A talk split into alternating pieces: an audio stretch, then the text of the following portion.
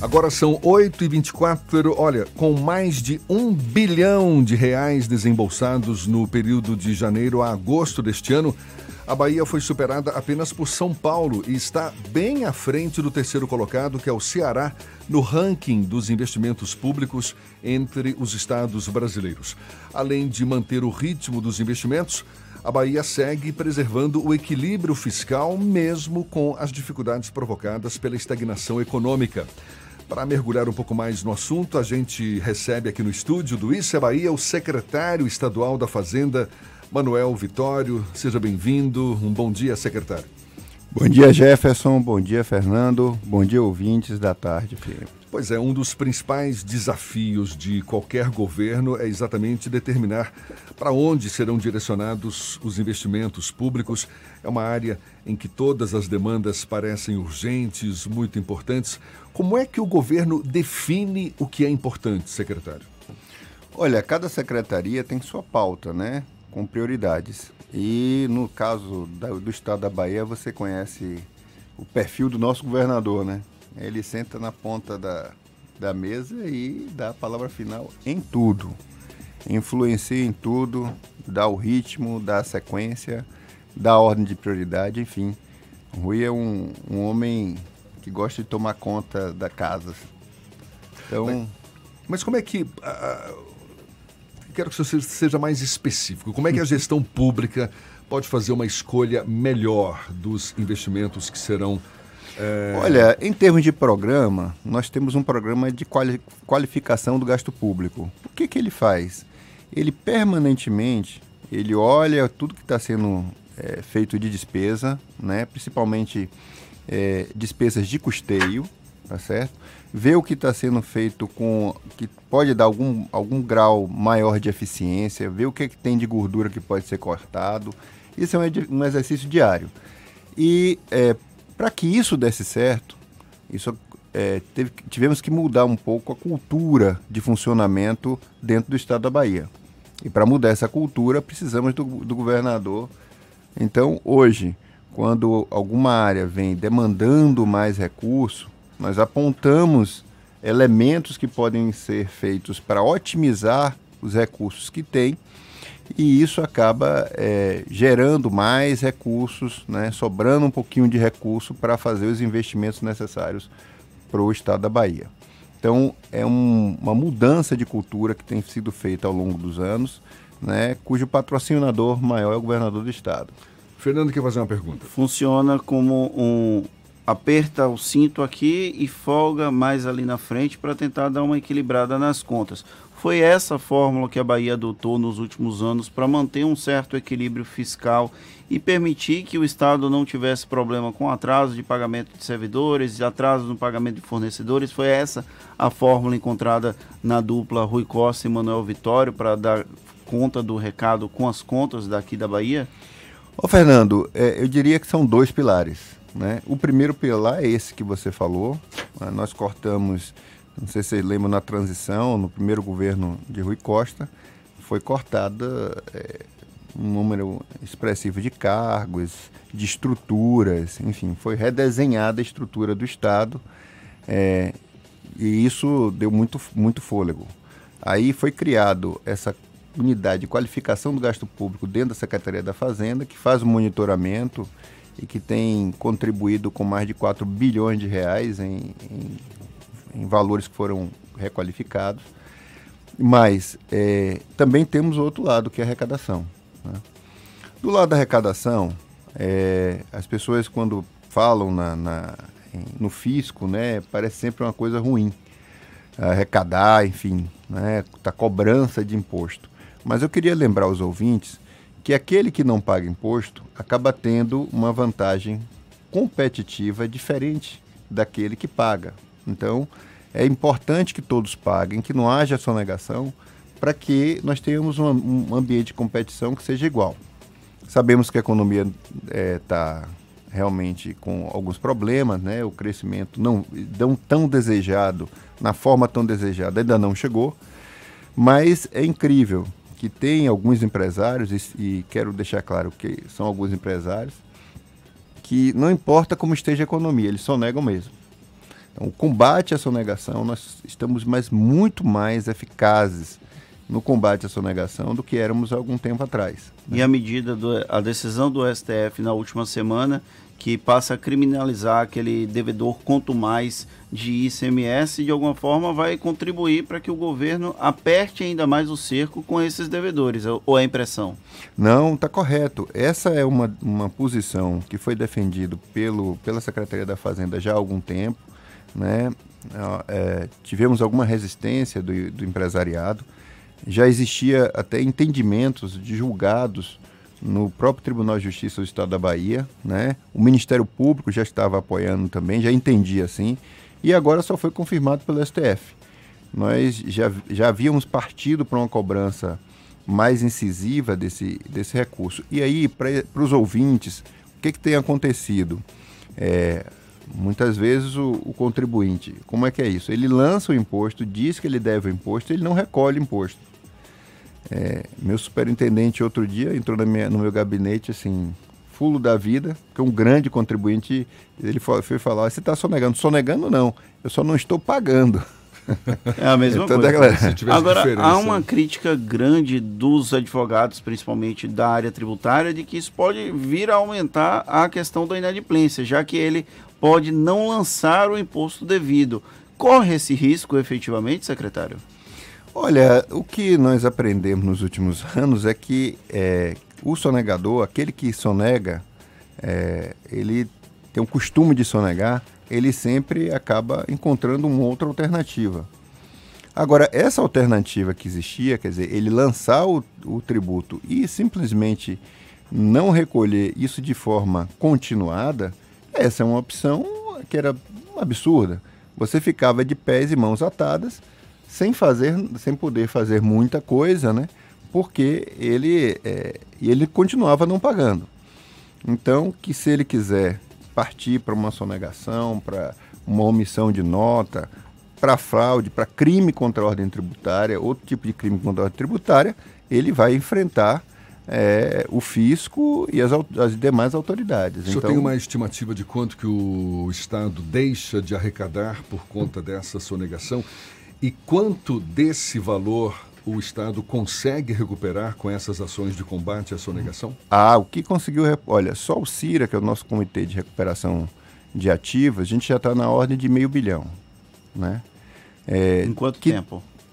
Ah, isso aí desde de 13 para cá. 2013 para cá, quando está mais atuante. Né? Agora, nossa, nossa estimativa, por exemplo, do que tem lançado e não foi recolhido de imposto, nós estamos falando de outros meio bilhão hoje, né? É, então, e com a tendência de crescimento, porque 500 milhões de reais. Então. 500 milhões de reais que o contribuinte lança e não recolhe, e com um viés de crescimento. Porque quando você, é, o, contribuinte está ali atuando normalmente, aí vem outro, bate nas costas dele, você está pagando o imposto porque quer, você está agindo assim porque quer. Se você pode fazer o que eu estou fazendo e economizar, por que não fazer? Então nós sentimos que nos últimos tempos a falta de uma sistematização de cobrança, inclusive judicial, tem é, estimulado esse aumento. E agora, com certeza, é, Fernando, do jeito que se falou aí, né, eu concordo, e deveremos ter uma reversão dessas dessa tendência e, se Deus quiser, vamos recuperar esse recurso. Qual a perspectiva da Secretaria para 2020? Há uma certa tensão entre o funcionalismo público da Bahia, a Secretaria de Administração, que na verdade é quem lida diretamente, mas quem libera ou não a parte do reajuste para os servidores públicos é a Secretaria da Fazenda. E os servidores reclamam que já tem algum tempo sem reajuste. Existe algum tipo de perspectiva para 2020 de reajuste ou de pelo menos compensação da inflação dos últimos anos? Ou ainda não é possível falar sobre o assunto? Olha, reajuste é aumento de custeio. E é um custeio que ele fica eterno, né? Então você não tira o reajuste que você deu ele tem que ser sustentável no, pelos próximos anos.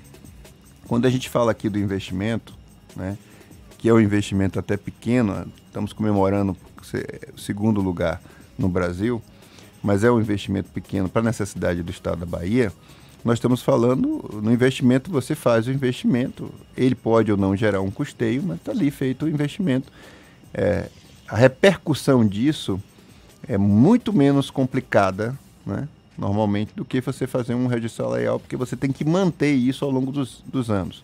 A folha de, a folha de, de salários, ela tem um crescimento que ela é vegetativo. E o grande problema, quando se, diz, quando se fala em despesa de pessoal, o grande problema é o déficit previdenciário. Porque o déficit previdenciário, ele vai crescendo, né? O que é o déficit previdenciário?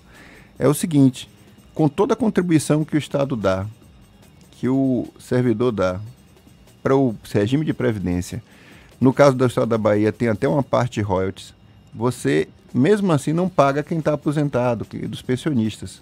Você tem que entrar na projeção para o ano, para esse ano, né, de 2020, com mais de 4 bilhões para cobrir esse rombo. Se a gente não tivesse né, essa, esse desembolso, não ia ser problema continuar dando reajustes salariais. Mas o fato é que nós temos, e ela cresce.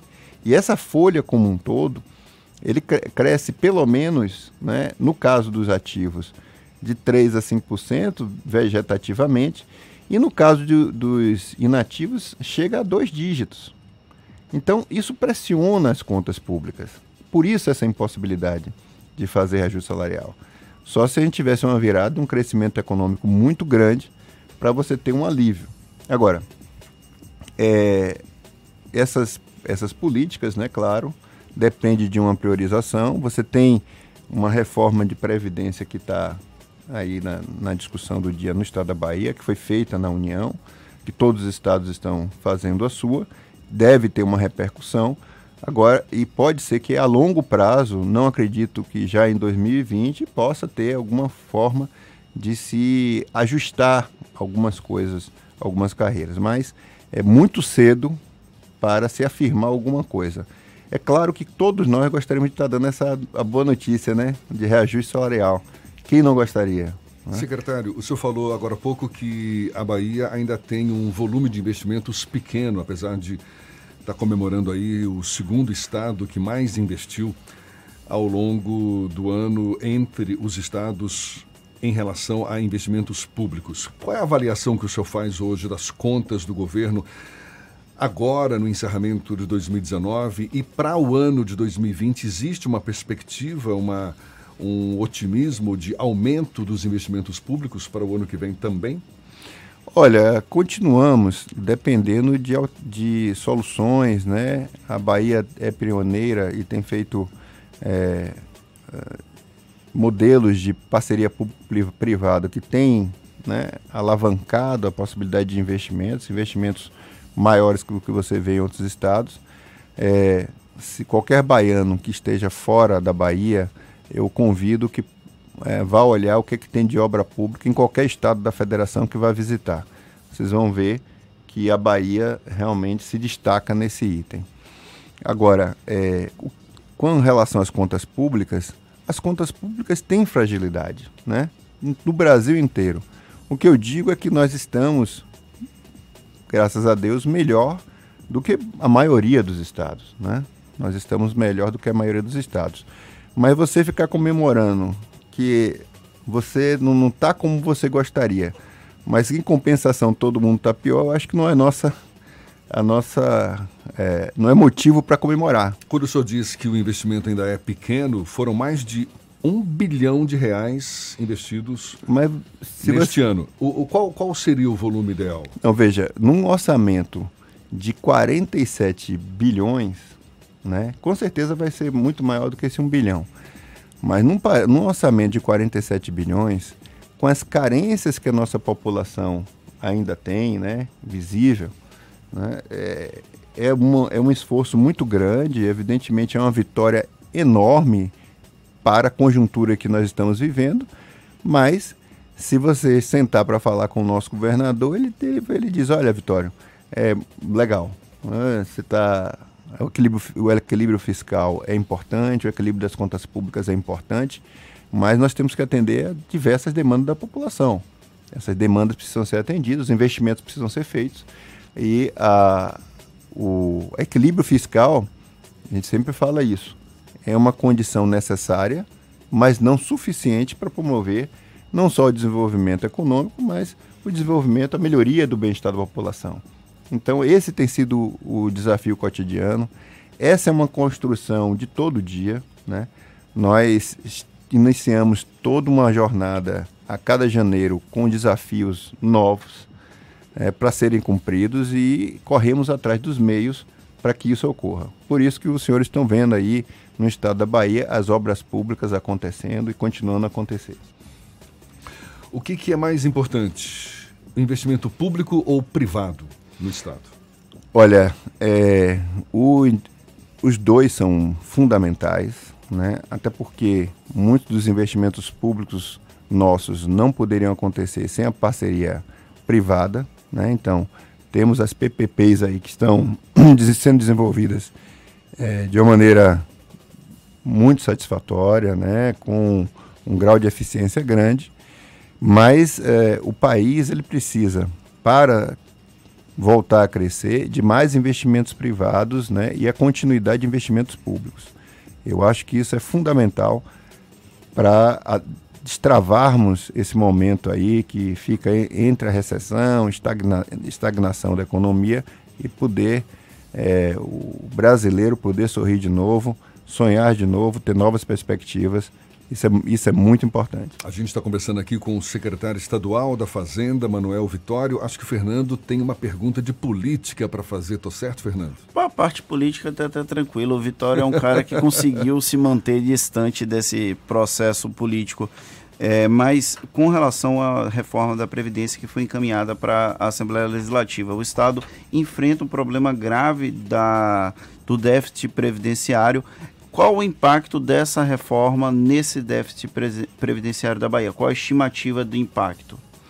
Olha, é, o secretário, porque isso aí ficou a cargo da Secretaria de Administração, né?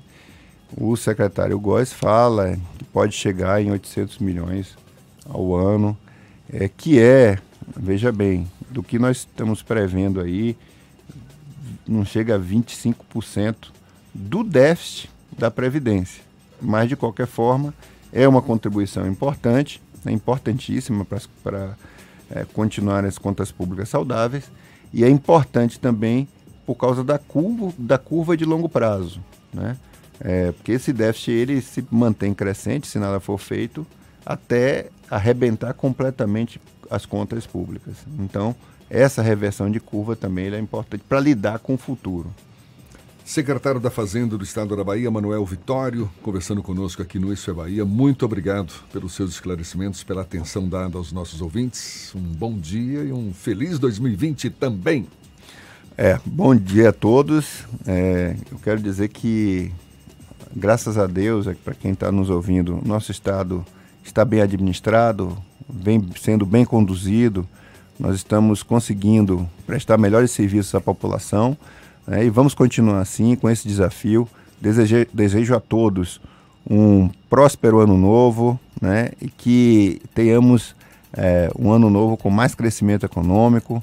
E agradecer à tarde e a vocês por essa oportunidade de estar aqui falando para toda a Bahia. Muito obrigado. Prazer é todo nosso. Mais uma vez, muito obrigado ao secretário estadual da Fazenda, Manuel Vitório. Agora, 17 para as 9 na tarde FM.